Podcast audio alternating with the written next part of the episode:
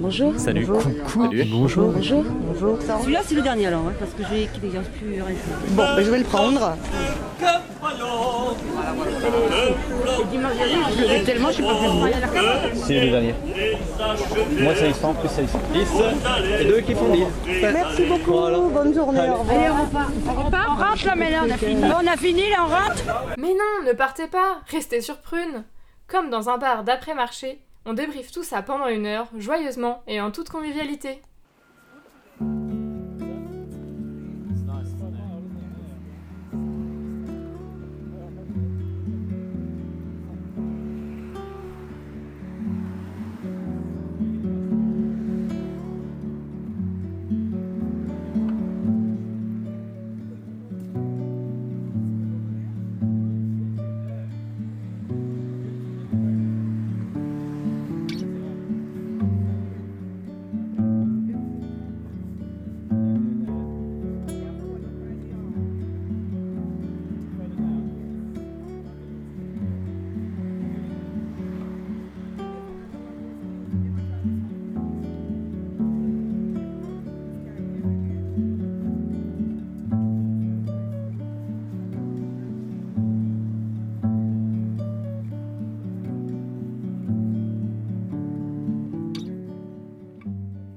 C'est Célie.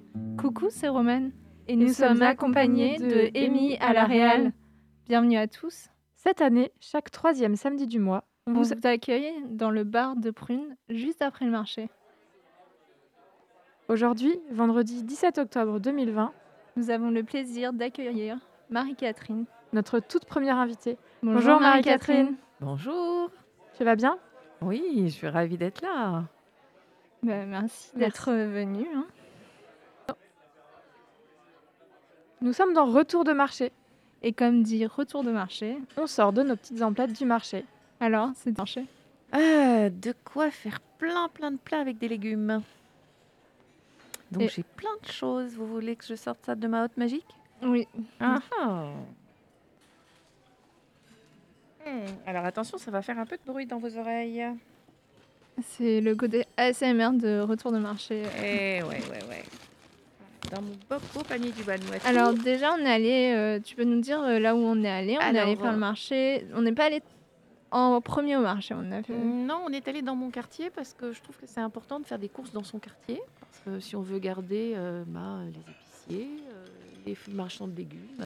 Donc euh, voilà, donc euh, on est allé dans mon quartier. Et on a acheté donc des légumes chez le fruitier. Ok, alors qu'est-ce que tu nous as ramené comme légumes? Alors j'ai ramené une betterave euh, qui est une betterave à cuire que moi je mange généralement râpée en salade. Ok, et du coup, euh, cru ou tu cuis? Je cru, cru, cru, cru. Ok, Oh, j'aime pas les betteraves. Moi, j'adore la betterave. Ah, mais ça, la betterave, c'est où on aime ou on déteste. C'est, euh, certains détestent le côté terreux et d'autres l'adorent. Par contre, dans une salade, il faut vraiment la mettre au dernier moment où toute la salade devient rose ou orange. Ah ouais, c'est comme Alice dans les boîtes de bonbons. C'est pareil. Alors, j'ai ramené aussi, parce qu'en ce moment, ils sont très très beaux, j'ai ramené un fenouil. Pareil, hein, c'est comme la betterave. on adore, on déteste. Moi, j'aime pas. Alors, On va croire que j'aime rien. je, vais, je vais pas te suivre là-dessus non plus, Marie-Catherine. le Ok. fenouil. Et puis j'ai trouvé, alors là c'est un test parce que j'en avais jamais vu, un gros radis et c'est un radis bio qui, euh, pour les auditeurs, a à peu près la forme d'un radis noir, mais il est rose. Il est un peu plus court. Ouais, il est légèrement plus court euh, et euh, bah là elle fait quand même, j'avais vu 350 grammes, ce qui est quand même pas mal pour un radis. Donc je pense que je vais le faire râper aussi en salade, Ah oui. euh, comme on fait le radis noir. Il, doit- il devra être un petit peu plus léger, je pense. En Oui, goût. moi j'ai déjà fait du radis râpé parce Mm. qu'ils avaient une sale tête. Et du coup, euh, du coup, je les avais râpés, c'était bon. Mais euh, moi, le radis noir, je le fais genre en, en petites en tranches. lamelles. Et Mhm. puis je mets genre du Saint-Mauré, enfin du Madame Loïc, ou Mm, gour- des petits trucs un peu. Des Ouais, petits gourmet, quoi, tu te fais plaisir. Ouais. Très bien. Et puis, euh, j'ai pris une branche de céleri, parce que bah, une botte de céleri, c'est un- généralement, on n'arrive pas à le garder frais jusqu'au Ouais. bout. Donc, euh, quand on a la possibilité de les acheter, en, d'acheter seulement une branche, eh ben, c'est très bien. J'utilise plutôt les feuilles pour la salade, et puis euh, je mets souvent la tige dans la soupe, ou, euh, Je la fais revenir avec des légumes quand je fais des petits légumes revenus. Qu'est-ce que j'ai d'autre? J'ai des carottes. En ce moment, il y a encore plein de carottes des sables, donc euh, allons-y pour les carottes. Oh, il y a encore des choses, hein Euh, J'ai ramené aussi, alors ça, euh, je trouve que c'est un légume pourtant qui est un petit peu à la mode, mais qu'on ne cuisine pas suffisamment, un panais. Le panais, quand vous le mettez dans la soupe, alors on peut en faire des purées aussi, quand vous le mettez dans la soupe, il donne à votre soupe un petit goût de noisette. Et c'est extrêmement bon, mélangé avec de la carotte, une pomme de terre, une courgette, et voilà. Ce n'est pas fini. Euh, eh bien, euh, qui dit soupe, potage, dit purée, dit euh, pommes de terre faites pour. Des bonnes pinches à l'ancienne. Et puis, autrement, j'ai acheté des pommes. Là, je suis dans un autre magasin. Je suis allée à Bio Nantes, magasin local, euh, pour les déshydrater. Parce que je fais des pommes déshydratées. Mais du coup, euh, parce que depuis tout à l'heure, je n'ai pas posé la question tout l'après-midi, tout, tout l'après-midi, toute la matinée, parce que nous avons passé la matinée ensemble pour du Oui. coup aller faire le marché. Et euh, tu parlais de pommes déshydratées, compote, tout ça. Oui. Moi, quand je fais de la compote, euh, je les cuis à la vapeur et après je les mixe. Oui. Qu'est-ce que Du coup, qu'est-ce que tu appelles pommes déshydratées euh? Eh ben, en fait, un, un déshydra- le déshydrater les, les produits, c'est une manière de d'enlever toute l'eau que tu as dans tes produits et tu sublimes en fait euh, tous les sucres des produits. Ok. Et c'est aussi une méthode de conservation. Et du coup, tu fais ça comment? J'ai un déshydrateur, Ok. mais tu peux aussi le faire au four tout simplement en mettant ton four à la température la plus basse.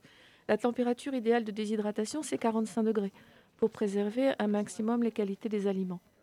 Ok. Et tu peux donc, du coup, avec un déshydrateur, faire aussi des crackers, faire aussi des cuirs de fruits.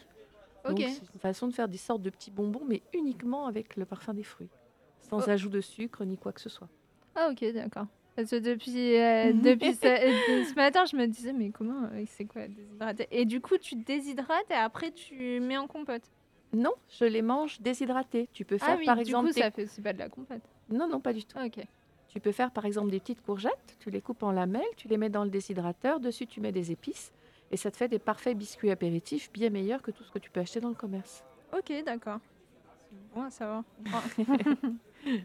Voilà. Donc ça, c'était la première partie de notre marché. Et puis ensuite, nous sommes allés à Talensac. Ouais. Et là, à Talensac, on est allé chez le poissonnier et j'ai cru que mes deux compagnes, Célie et Romane, allaient s'évanouir. Oh, on n'était pas bien. Ah non, elles n'étaient pas bien du tout. voilà, je suis allée chez le poissonnier. Demain, j'ai une amie qui vient déjeuner. Et je cherche toujours à acheter euh, des poissons qui sont des poissons de saison et qui sont des poissons euh, plutôt locaux. Donc, euh, bah, à Talensac, on trouve ça. Et j'ai trouvé euh, du lieu jaune, qui est une pêche de ligne. Et donc, la dame m'a coupé mes darnes de lieu. euh, C'était parfait. euh, voilà, on était très, très contente. Et puis, à un moment, je lui dis, mais euh, la tête du lieu, là, vous en faites quelque chose? Non, non. Je dis, vous pouvez me la donner? Oui. Puis elle me dit, j'ai une tête de saumon aussi, ça vous intéresse Et là, j'ai cru que Romade et Célie, Ah non, mais moi, c'était pas à ce moment-là, c'était bien avant déjà. quand j'ai vu découpaient les darnes, Ouais. mm, ouais, quand elles découpaient. Non, c'était encore avant, quand il y avait les, les petites crevettes vivantes là. Ah, le bouquet. Ça me rend trop triste. Mm. Oui. Voilà. Et du coup, euh, du coup, déjà là, j'étais pas bien. Après, elle a coupé le poisson, il y avait sa tête là. ah. Et après, ça m'a pas plus choqué que tu prennes les, les têtes de poisson. Voilà. Et donc, euh, avec les têtes de poisson, on fait de la soupe de poisson, comme Ouais. on la faisait autrefois. Et du coup, tu vas nous donner la recette tout à l'heure. Voilà, je vous donnerai la recette tout à l'heure. Moi, c'était plutôt le côté euh, coupé dans Ouais. l'arête centrale. Ah, le, le craquement, ça me, ça, ça me rend pas très à l'aise. Non, mais après, bien. je me suis dit qu'il y avait beaucoup de savoir-faire là-dedans. Oui, Oui, Parce qu'elle avait fait, elle a pris un premier couteau. Oui. Elle a coupé la chair. Après, elle a pris un deuxième couteau. Elle a coupé les trucs, les os là. Euh, Non, pas les, Les os, L'arête centrale. l'arête centrale. Et après, elle a repris un- son couteau pour couper la chair. Je me suis dit beaucoup de savoir-faire là-dedans. C'est un métier. Oui. et, euh, et toi, du coup, toi, Célie, euh, donc t'as pas fait ton marché euh, là. T'es t'es allée à ton AMAP. euh, Oui, je suis ramené quoi? allée à mon AMAP jeudi. Qu'est-ce que j'ai ramené? Alors, pas mal de choses, je crois. des, des choux raves, un chou chinois, des. Oh là là. Euh, Des, des poireaux. T'avais le choix entre poireaux et patates douces. Poireaux et patates douces, il me reste encore des patates douces, donc j'ai pris des poireaux. Euh, C'est pas moi qui ai enlevé, c'est pas moi qui ai défait le panier, alors je me souviens plus. Des, des céleris. Non, ah, j'ai eu des feux, enfin j'ai eu des, eu des fenouilles fenouilles, parce que j'ai des copains de la map qui ont un panier plus gros que le mien et qui ont des fenouilles dedans, qui les mangent pas trop. Et ma colocataire aime beaucoup le fenouil, mon papa aussi. Donc euh, ils étaient très contents de me redonner leur fenouil et je pense que les gens autour de moi qui aiment le fenouil vont apprécier aussi. euh, voilà. Et puis bah j'ai, c'était aussi la semaine avec euh, du pain aux graines de courge et des œufs. Donc je suis repartie aussi avec euh, ma boîte d'œufs Formidable. en plus de mes légumes. Voilà. Et moi, du coup, tout à l'heure, quand on est allé au marché, j'en ai profité du coup pour euh, montrer à, à- pour amener euh, du coup Marie-Catherine et Célie à acheter des, euh, des chouquettes, les fameuses, les, les chouquettes qui ont sponsorisé euh, notre émission Francis pendant trois ans, que vous pouvez écouter en podcast. Je le précise, si, si on vous manque. Euh, donc euh, c'est des chouquettes, c'est les chouquettes euh, qui sont à Talensac. C'est vraiment vraiment mon péché mignon quand je suis pas à Nantes pendant longtemps ou que je vais pas à Talensac pendant longtemps. Je, je reviens, je fais là. Oh les chouquettes. Oui, et je les ai goûtées avec un petit café. Elles sont sublimes. Effectivement. Elles, valent la réputation. quoi. Oui, oui, Oui. tout à fait. Et qu'est-ce qu'on a fait? Et du fromage. De- on, a, on en a profité pour interviewer le fromager, que vous, l'interview que vous écouterez euh, le mois prochain. Exactement. Et on a aussi, euh, comme c'est un peu l'heure du midi, on en a profité pour grignoter aussi. euh, Ah oui, des boracs. et avec donc champignons, pommes de terre, feta, Ouais, plein ça. de plein de goûts différents. Et vraiment, c'est Épinards. épinard. Et c'est toujours un, un délice d'aller d'aller grignoter ça. Ouais, carrément. Et euh, du coup, euh, Céline, tu voulais nous de- partager une petite recette justement euh, en rapport avec tes petits poireaux que tu as eu. Exactement. Euh, ben, pour cette première émission, je vais vous parler de la quiche au poireau de mon papa. Parce que euh, bon, c'est le retour des poireaux et rien ne me fait plus plaisir, à part peut-être le chou-fleur, mais on parlera chou-fleur une autre fois. Donc la quiche au poireau. C'est la recette de mon papa, jamais égalée, parce que je fais comme lui, mais c'est jamais aussi bon. Vous devez peut-être euh, déjà avoir vécu ça. Je vais vous partager déjà ce que j'ai compris de la quiche au poireau de mon papa. Euh, donc, dans un premier temps, le but c'est de faire une petite fondue de poireaux. Donc, avec le maximum de poireaux possible, plus il y en a, plus c'est meilleur. Généralement, je mets un ou deux oignons parce que bah, les oignons c'est la base de ma cuisine. Et euh, le secret c'est de couper les poireaux en très très petits, en laissant un peu de vert, pas de peu pour euh, la couleur et le croquant. Et le reste, on le jette pas, on le garde pour la soupe, bien évidemment. On fait cuire tranquillement à couvert avec un petit peu d'eau jusqu'à ce que ce soit bien fondant. On peut récupérer le jus, ça fait un petit bouillon de poireaux, c'est très très bon. Euh, ensuite, préparation du liant, puisqu'on fait une quiche. Euh, mon papa mélange donc 3 œufs avec 20 centilitres de lait et une cuillère à soupe de fécule de maïs ou euh, de maïzena et mélange le tout au mixeur plongeant. Comme ça, il n'y a pas trop à se préoccuper euh, des grumeaux et tout ça. Ensuite, on rajoute à ce liant la fondue de poireaux et un petit peu de fromage râpé parce que ça fait jamais de mal le fromage. hein. Et bah, il n'y a plus qu'à assembler. Hop, on met sur une pâte, euh, sur le fond d'un plat à tarte, et puis au four pendant environ 40 minutes ou jusqu'à ce que ça vous paraisse cuit. Et puis on laisse refroidir et enfin. Voilà. Donc euh, c'est Donc, euh, essayez et puis on verra si, ça, si vous voulez, on fera un, un concours de quiche pour voir si vous gagnez euh, le concours face au papa de Céline. Alors, je pense que vous allez jamais gagner le concours parce que c'est toujours meilleur quand c'est lui qui le fait, de, toute façon. Mais euh, voilà. Puis, elles sont toujours différentes.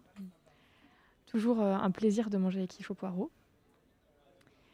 Donc euh, le temps d'imaginer tout ça, de manger mentalement cette superbe quiche au poireau qui est toute gratinée, je vous laisse en compagnie d'un jeune groupe irlandais qui s'appelle Omonoko avec le groupe Empty Streets qui a trouvé sa place le mois dernier dans la playlist de Prune et que j'ai eu envie de vous faire écouter ou réécouter aujourd'hui.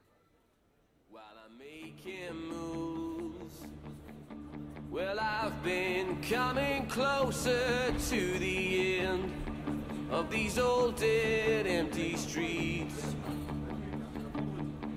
As you take your stand, well, maybe understand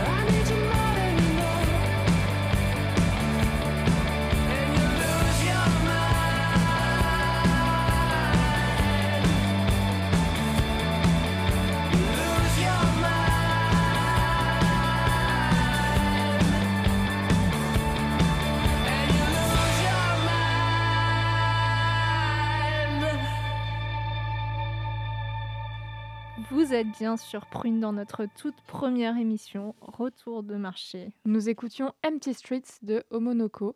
Et, nous voilà de retour dans notre bar prunien.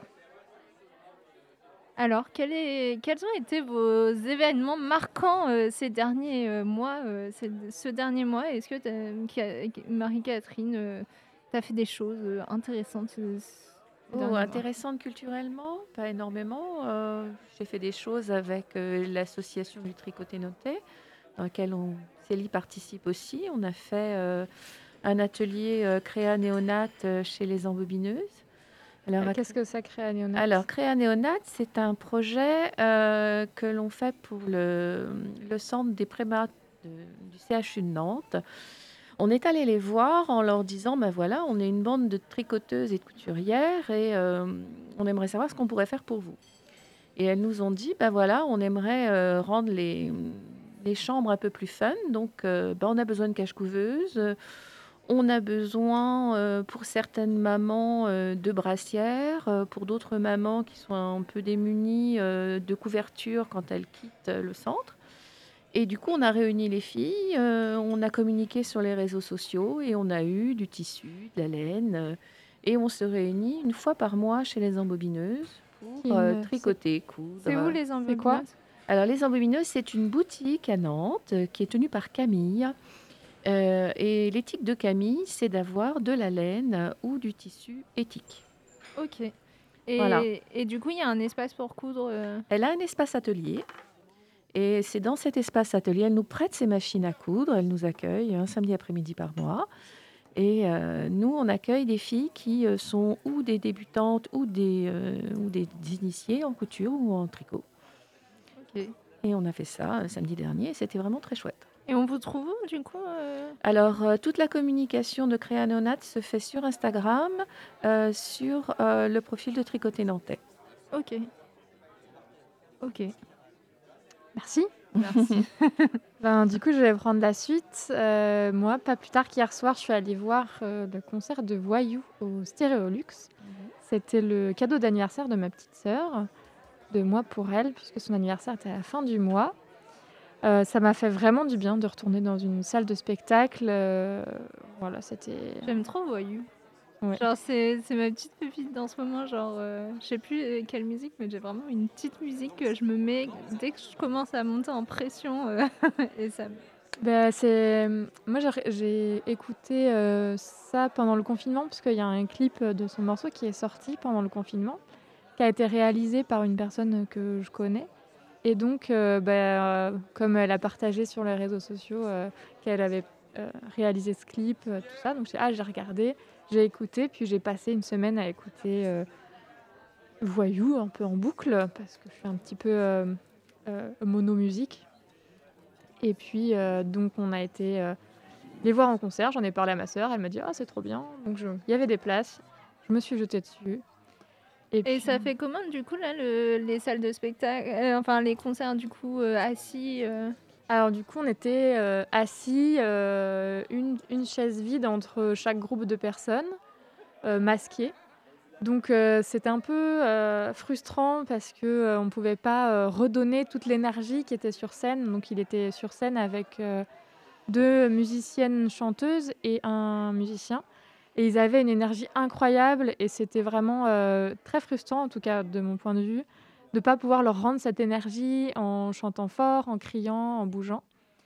Et euh, voilà, mais ils ont su euh, vraiment très bien s'adapter parce qu'ils ont interprété des, ont interprété des morceaux en guitare-voix, assis sur le bord de la scène, euh, en acoustique.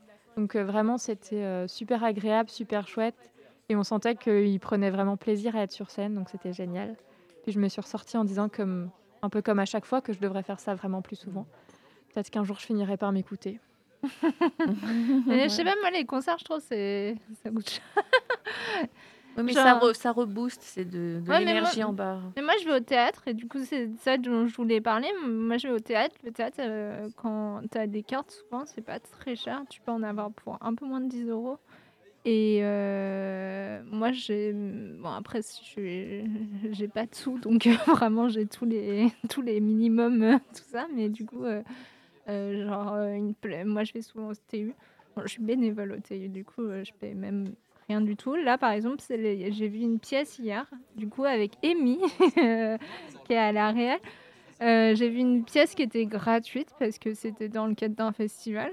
Et c'était vraiment trop bien. C'était Dévastation, de, qui, est, qui est une pièce qui a été écrite par Dimitris Dimitriadis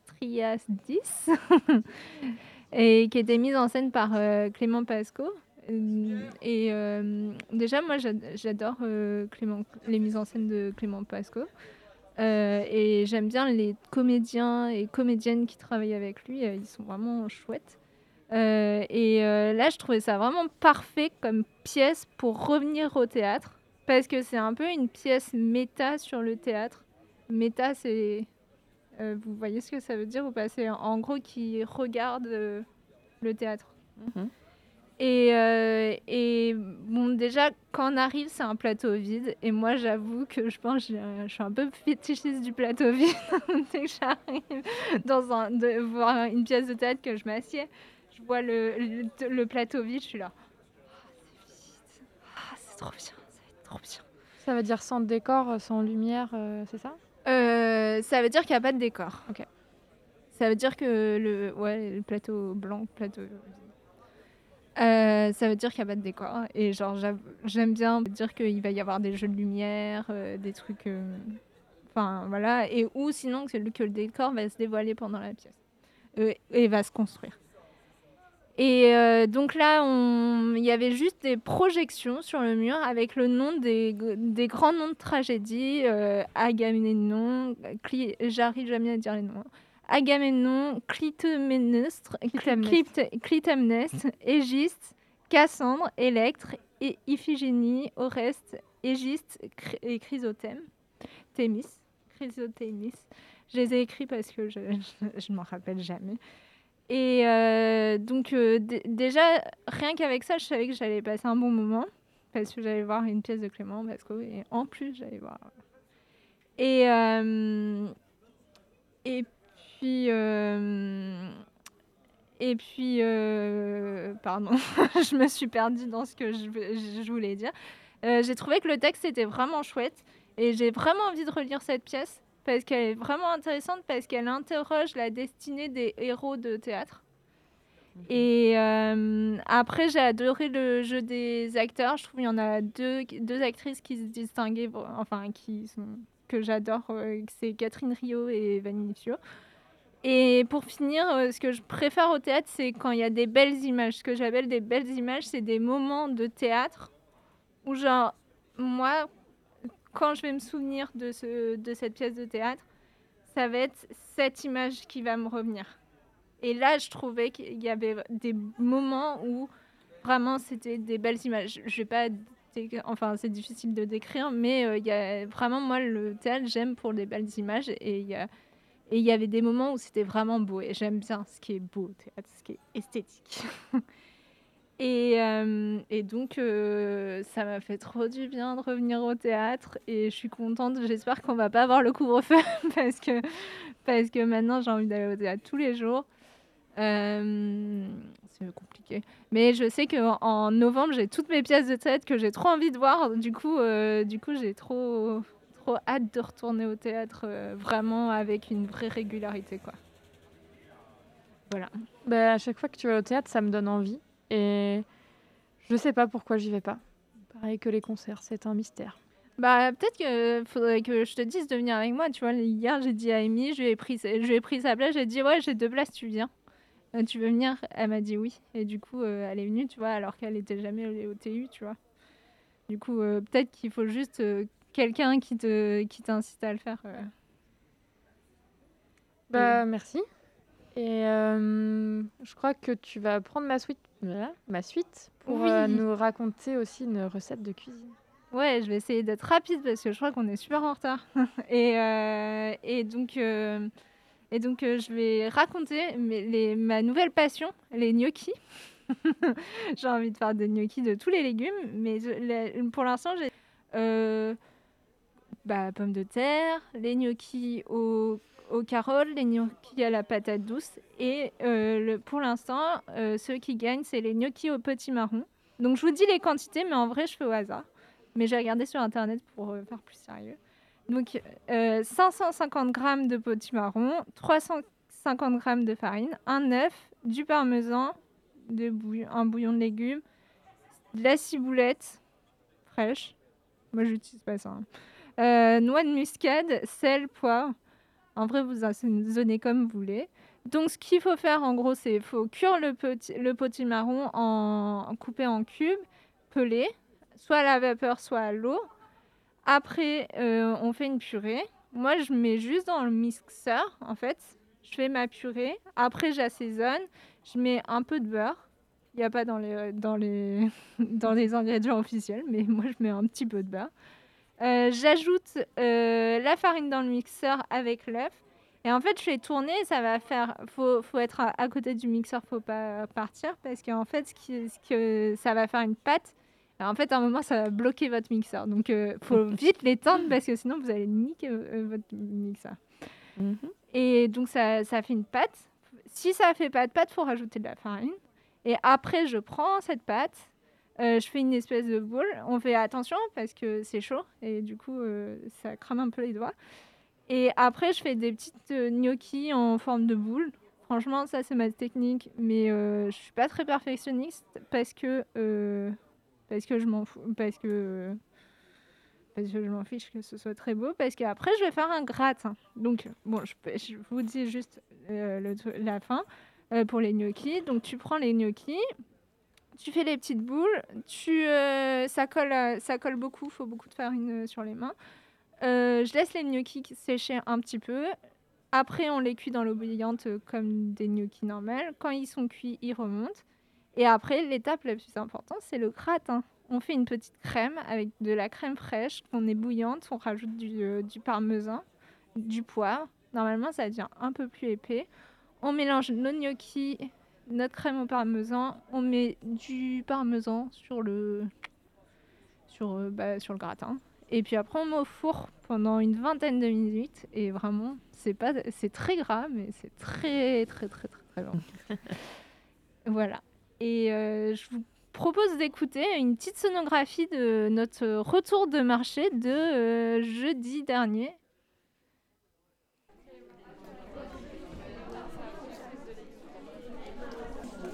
Salut, c'est les... Je te présente Roman. Tu vas bien Fatigué Ça n'a pas eu trop de pluie Tu veux des patates douces ou des poireaux, Céline Il y aura le choix plein de fois. hein. Je qu'il me reste des donc de soucis. Je t'écoute. Moi, ce serait un petit panier, Donc tu seras intéressé par un petit panier, donc un panier à 11 euros chaque semaine. Euh, si tu veux, ça peut démarrer dès la semaine prochaine sur le contrat en cours. Voilà, donc ça. Euh, on est sur des contrats d'un an. Euh, voilà, là le contrat il va jusqu'à fin novembre. Donc en comptant pas ce soir, donc à partir de la semaine prochaine, il resterait 6 distributions. Voilà, pour permettre de tester. Et puis, euh, courant novembre, on aura le, le nouveau contrat pour l'année à venir. Ça fait 13 ans qu'il y a des AMAP sur Nantes. Quand on a démarré à 13 ans, nous, on était les quatrièmes à s'ouvrir. Aujourd'hui, il y en a au moins 80. Et donc maintenant, il n'y a plus de liste d'attente. Et ben, il faut remplir un contrat. Et puis, euh, et puis voilà, revenir avec ton panier vide la semaine prochaine. Vous êtes bien sûr Prune dans notre toute première émission Retour de marché. Nous écoutions un petit extrait de quand nous faisions notre marché dans mon AMAP. Et nous voilà de retour dans notre bar prunien. Et dans notre bar prunien, Marie-Catherine, tu nous as apporté un drôle d'objet. Est-ce que tu peux nous en dire plus? Oui, je vous ai apporté mon nouvel ami qui s'appelle Socrate. Et mon ami que j'ai appelé Socrate est un rouet. Alors, je sais que pour beaucoup d'entre vous, un rouet, ça ne veut pas dire grand-chose. Un rouet, ça vient de roue. Roue, ça tourne. On lui met de la fibre. On, fait, on tord cette fibre grâce à cette roue qui tourne. Et avec cette fibre tordue, nous allons faire de la laine. Et avec cette laine, on va faire ou du tissu ou du tricot. Bref, je l'adore. Ce rouet, euh, c'est ce que l'on appelle un rouet nomade. C'est-à-dire qu'il est pliant, c'est-à-dire ça veut dire que je peux le mettre sur mon dos. Et si je peux le mettre sur mon dos, je peux l'emmener n'importe où. Et c'est un petit peu euh, ce qui me travaille en ce moment. J'ai envie de lui faire faire le tour du monde. J'ai envie de l'emmener euh, à la rencontre des gens Parce que quand je vais visiter un pays, j'aime bien rencontrer les gens. Et je me dis que le fait de me poser dans un coin avec mon rouet, ça peut attirer les gens. Les gens peuvent avoir envie de venir. Et du coup, on peut avoir envie de se parler, même si on ne parle pas la même langue, à travers un geste, le découvrir, cette chose un peu incongrue aujourd'hui sur notre planète. Alors mon rouet, ben, il est néo-zélandais déjà, donc il a fallu qu'il arrive jusqu'à nous. Et je peux vous dire que par temps de Covid, ça n'a pas été une chose facile. Et puis pour pouvoir l'emmener autour du monde, eh ben, il a un sac. Je peux le mettre sur mon dos. Il a un vrai sac à dos qui est fait rien que pour lui. J'ai envie de l'emmener euh, ben, un peu comme on emmène son instrument de musique sur le dos. C'est à peu près la même chose. Quand on est sur un rouet, en fait, on se rend compte au bout d'un certain temps qu'on a son rythme cardiaque qui descend. C'est très très méditatif. Le rythme cardiaque va s'adapter au rythme de pédalage de la roue. Et on est très très calme. Est-ce que tu peux nous dire un peu mieux comment ça fonctionne euh, du coup euh, Alors un rouet, c'est... euh, Alors on- la légende dit qu'il aurait été inventé par Léonard de Vinci, qui aurait fait un, un dessin magnifique.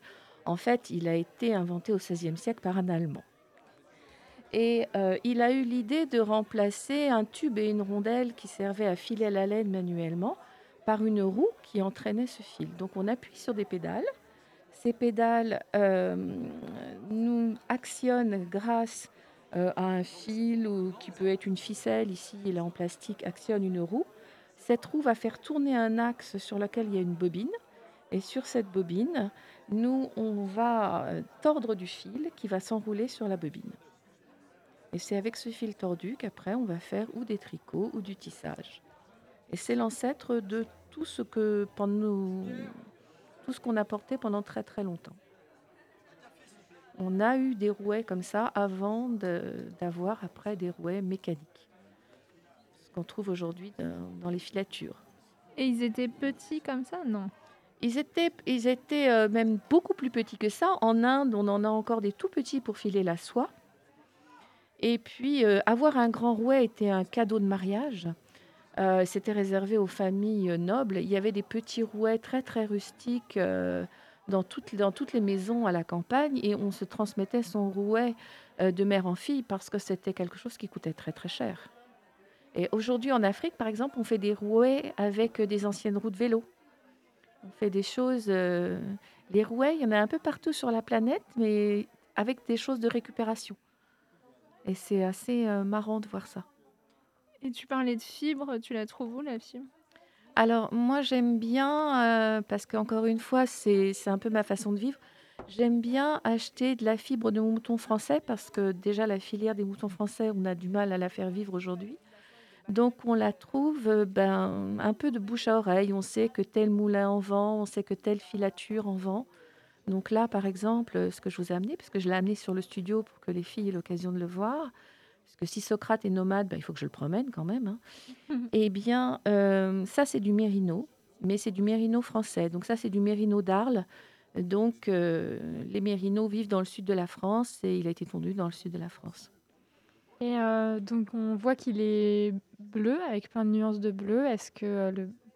c'est toi qui as qui- Oui, je teins, je teins aussi ma fibre parce que j'adore ça. Tant que, euh, tant qu'à explorer le domaine de la laine entièrement, je la teins et euh, c'est euh, quelque chose de, passionnant d'avoir sa marmite de sorcière, de mélanger les teintures, de regarder les recettes et de sortir une fibre lumineuse. Et quand on la file, on ne sait jamais véritablement quelle couleur aura le fil définitif.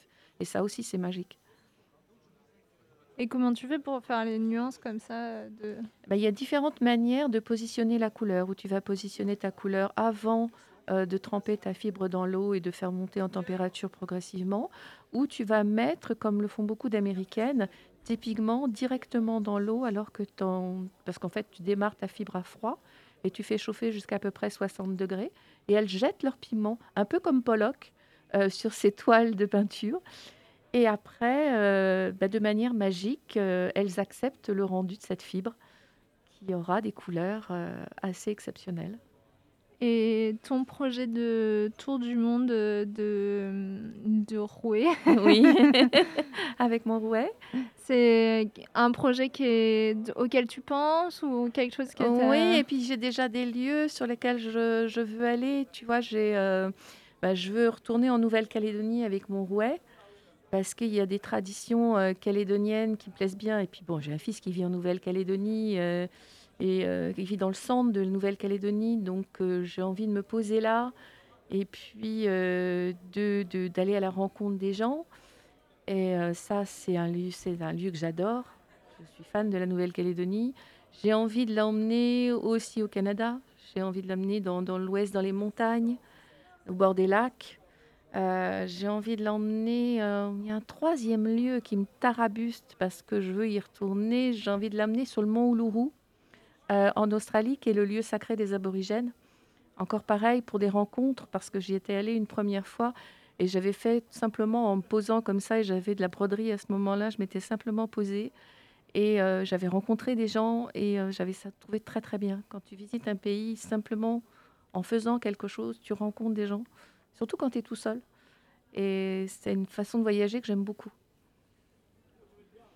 Et euh, pourquoi il s'appelle Socrate, ton souhait? Euh, parce que Ouais. je- C'est une jolie. euh, Mais c'était un souhait qui a duré. J'ai mis trois ans quand même. hein. Euh, pourquoi il s'appelle Socrate? Euh, Parce que Socrate, on lui attribue, alors je ne sais pas si c'est vrai ou pas, hein, mais on lui attribue une phrase que j'aime beaucoup qui est euh, La sagesse commence par les.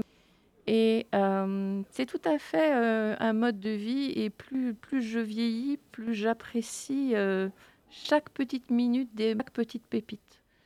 Et lui provoque, me, provoque, me donne beaucoup d'émerveillement. Ça s'entend. Et du coup, tout à l'heure, tu nous parlais de recettes pour teindre la, la fibre. Euh, quand on est revenu du marché, tu nous as promis une recette avec de- Tes têtes de des têtes poisson. de poisson. euh, Ah oui, les pauvres, je vous ai traumatisés. Euh, oui, alors en fait, euh, au départ, quand j'ai. C'est souvent comme ça, quand je commence mon marché, je me dis, bon, je vais faire ça, ça, ça, ça, ça. Et puis, quand je suis arrivée chez le poissonnier et que euh, cette gentille dame m'a dit, ben oui, bien sûr, je vous les donne, je me suis dit, bah, soupe de poisson. Soupe de poisson, c'est un repas complet. Donc, c'est quelque chose de- d'absolument fabuleux. Et ça coûte rien à faire. Autrefois, à la campagne, on avait une marmite sur laquelle on, avait, on mettait tout ce qui traînait. Et la soupe de poisson au bord de l'eau, c'est exactement la même chose. C'est-à-dire qu'on met euh, dedans tout ce que l'on a au fond de son frigo. Donc là, moi, avec ce que j'ai, j'ai des aliments euh, de super belle qualité. Donc je vais mettre mes têtes de poisson. en, en entière comme ça sans... Je vais les laver un petit peu pour vérifier qu'elles aient bien été vidées. Parce que euh, bah, l'intérieur du poisson peut donner un mauvais goût. Mais autrement, oui. Ce qui est important dans la soupe de poisson, c'est de la laisser deux heures sur le feu. Je vais rajouter la moitié d'un fenouil. Je vais rajouter trois tomates. Euh, je vais rajouter du céleri. Euh, je vais rajouter des carottes. Je vais rajouter, je pense, une pomme de terre pour épaissir un petit peu la soupe. Et je vais aller regarder ce que j'ai encore comme herbe sur mon balcon. Et je vais les mettre. Et puis, je vais ouvrir le placard à épices. Et puis, je vais choisir. Je pense que je rajouterai aussi, comme toi, un oignon, parce que l'oignon, c'est la vie. Et puis, voilà. Et autrement, j'aurais simplement ouvert mon frigo et regardé ce qui s'abîme un petit peu. Et je l'aurais mis à mijoter avec euh, mes têtes de poisson. Et euh, à partir de là, vous aurez la soupe de poisson la plus succulente de la Terre. Et après, tu fais comment? Tu le, les goûtes? Alors, en fait, après, ce que je fais, c'est que, euh, en fait, quand ça a mijoté là pendant deux heures, tout ce qui est chair de poisson, tout ce qui est euh, les peaux extérieures, les chairs sont tombées. Tu enlèves tout ce qui est arête et peau et tu passes l'ensemble au mixeur.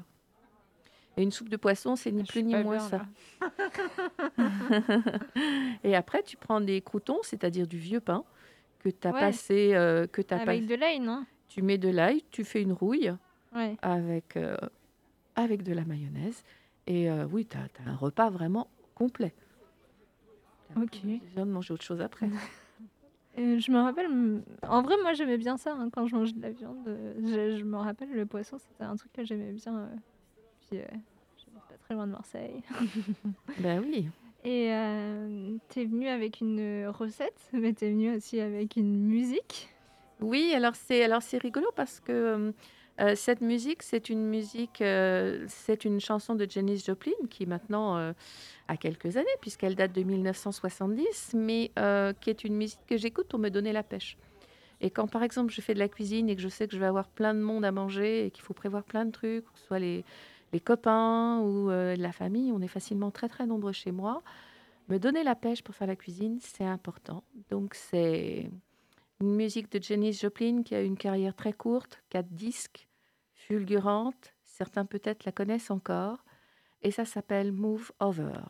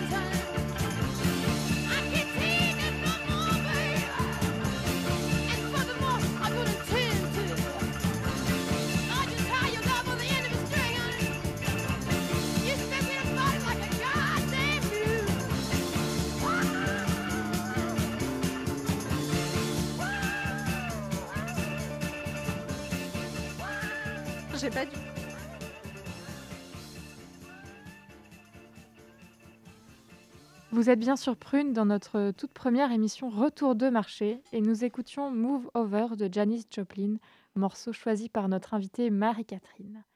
Et nous voilà de retour dans notre bar prunien. Bon alors sinon vous avez prévu quoi pour les prochaines semaines? Petite euh, recommandation. Tu veux commencer, euh, Marie-Catherine? Euh, Qu'est-ce que j'ai prévu de faire pour les prochaines semaines? Ou euh, une recommandation euh, De- culturelle, Ah, moi, j'aurais- film, livre euh, Alors, une recommandation de livre. euh, moi, j'avais plutôt envie de vous parler d'une bande dessinée euh, que j'ai relue il n'y a pas très très longtemps, qui est une bande dessinée autobiographique, euh, et puis l'actualité finalement lui donne aussi raison, qui s'appelle Persépolis de Marjane Satrapi, qui est paru en 2000, il me semble, dont on a fait un film en 2007, et qui est donc une autobiographie d'une jeune iranienne euh, qui voulait être prophète hein, quand elle était petite. Et puis euh, là-dessus euh, arrive la révolution iranienne avec tout ce qu'on sait d'elle. Ses parents décident de l'envoyer à Vienne parce que ben voilà, il va falloir essayer de la sauver un peu de tout ça. Et ce qui est assez extraordinaire, je trouve, dans cette, dans cette BD, et surtout dans le premier volume, c'est l'ensemble de femmes. Comment ces femmes d'une société iranienne un peu bourgeoise euh, se vivent en tant que femmes, vivent leur rapport aux hommes, leur rapport euh, à cette société qui se modifie et qui va devenir complètement différente. Et c'est de très très grande qualité et c'est une lecture que je vous reconseille euh, vu l'actualité ben, d'hier, hein, tout simplement, qui est une actualité d'intolérance. Et ce livre est magnifique. Merci. Euh, bah, si tu veux, je peux continuer. Moi, tout à l'heure, euh, je parlais de théâtre. De toute façon, je vais souvent, je pense, euh, parler que de théâtre dans, dans l'émission. Euh, parce que j'ai fait cette émission pour pouvoir parler de théâtre. C'est le faux, le, faux, le, le faux objectif. Non, je parlerai de livres des fois. Moi, je- du coup, je disais que j'avais pas envie qu'il y ait de couvre-feu parce que, en gros, en novembre, j'ai plein de spectacles et il y en a deux que j'ai particulièrement hâte de voir. Euh, c'est euh, c'est- un qui est donc euh, au TU. D'ailleurs, c'est la, même semaine. C'est la semaine du 2 au 5 novembre les deux spectacles y passent. Donc, il hum, c'est un, un spectacle de Colline Morange qui est Oedipe Motherfucker. J'avais vraiment aimé son spectacle qui euh, TRTF. Euh, euh, où elle revisitait le my- mythe de Tartuffe euh, en interrogeant le syndrome de l'imposteur.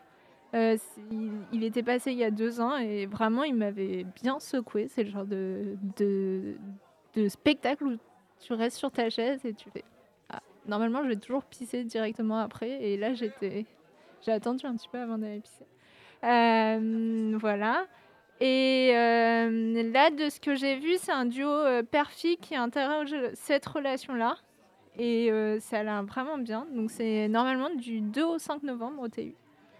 Et euh, la même semaine, donc, euh, j'ai hâte de voir Ravissement. Ravissement, c'est à l'Auditorium de Rezé. C'est la Soufflerie qui organise ça. Et c'est un spectacle qui est inspiré de l'histoire de Patricia Hearst.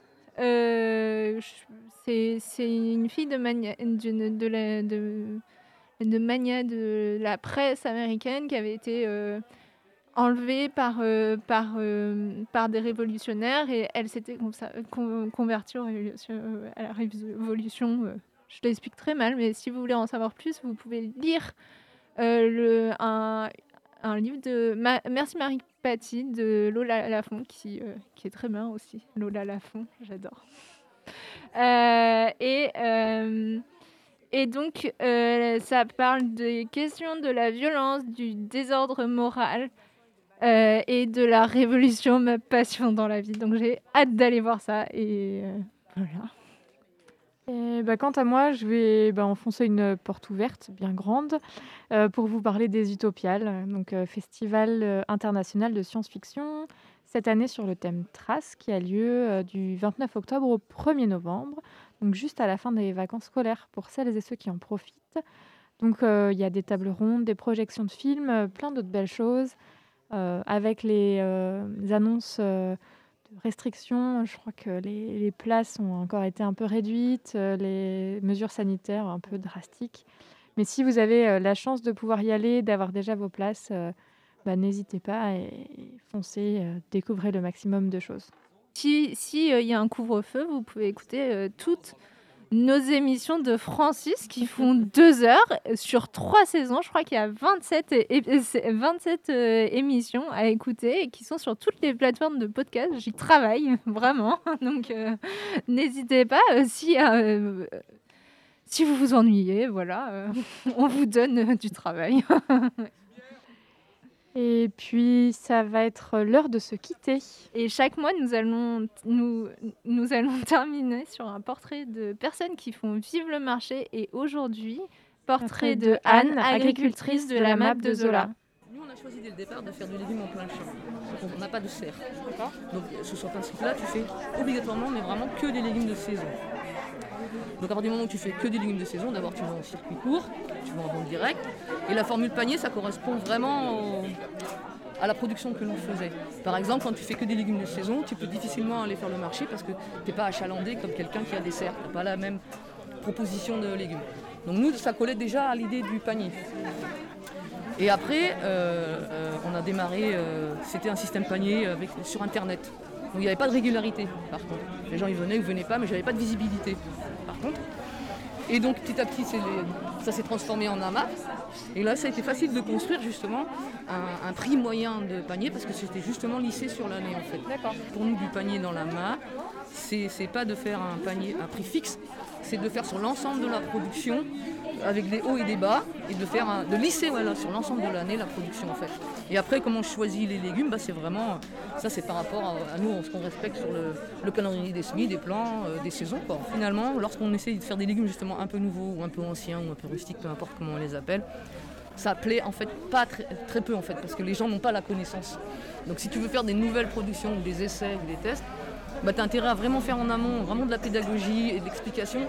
Sinon les gens ils vont pas avoir la curiosité spontanée de le d'aller vers ce légume quoi en fait. Donc on a fait, on a même, su- on a même supprimé certains légumes parce que ça fonctionnait pas assez. Voilà. Maintenant les essais que l'on fait c'est par rapport au, au réchauffement climatique. quoi. Là on est en plein dedans. Des gros changements, c'est pas encore des bouleversements parce que parce qu'on parce que je pense que déjà dans notre mode de travail, surtout dans le travail du sol, eh ben, on peut dire que on- nous on était déjà un peu équipés pour appréhender les, les- les- les- surtout les, les- périodes de sécheresse et de manque d'eau en fait. Donc en fait on, on- on continue d'évoluer un peu, on va dire à peu près toujours dans le même sens. Alors on l'a accéléré depuis l'année dernière et on va continuer à l'accélérer un peu cet automne et l'année prochaine, c'est vrai. D'accord. Et c'est quoi exactement les... Tu mets des choses en place, tu... tu changes ta manière de faire, tu changes le calendrier. Tu modifies les- les... les dates. Tu modifies les dates, tu vas rechercher à nouveau les, les variétés, tu vas voir si tu peux travailler à nouveau sur les variétés. La modification du calendrier de plantation, oui. Euh, tu réfléchis sur euh, qu'est-ce qui va utiliser beaucoup d'eau, moins d'eau, et donc tu modifies en fonction des exigences des légumes aussi. Tu modifies aussi dans ce cas-là tes, tes choix de légumes en fonction de tes, de tes ressources euh, en eau par exemple. euh, Voilà. Ouais, c'est plein de critères en fait que tu prends. C'est pas seulement un ou deux, hein, c'est plusieurs critères.